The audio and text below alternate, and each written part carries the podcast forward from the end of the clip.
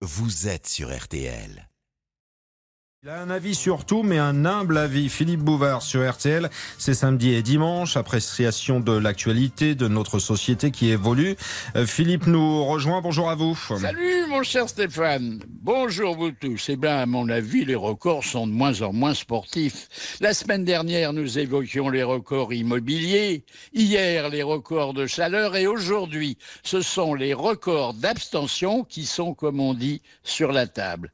Des records qui donnent euh, des suées d'angoisse aux éligibles et qui paralyseront la démocratie tant que les abstentionnistes ne seront pas représentés à l'Assemblée nationale. L'abstention est triplement négative puisqu'elle constitue à la fois un refus, une fuite et un désaveu.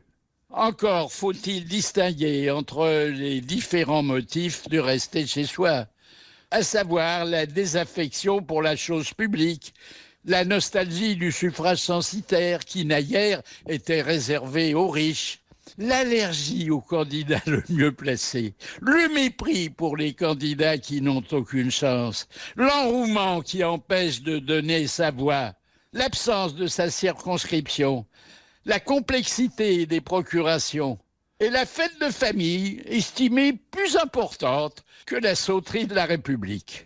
Si l'on exclut les pays totalitaires où l'incivisme social est sanctionné par des peines de prison, les Belges méritent la palme de l'assiduité. Oui, mais enfin, c'est pour euh, économiser une amende de 80 euros qui peut monter jusqu'à 200 en cas de récidive. En revanche, c'est par pur patriotisme que votent 87% des Suédois.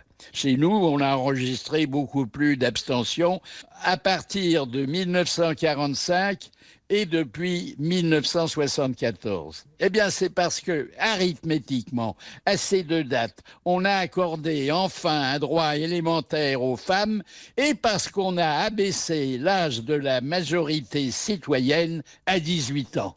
Bien sûr, le vote électronique à domicile, susceptible de réinsérer les malades, les paresseux et les velléitaires, est possible, puisque euh, le pratique euh, dans une centaine de nos communes.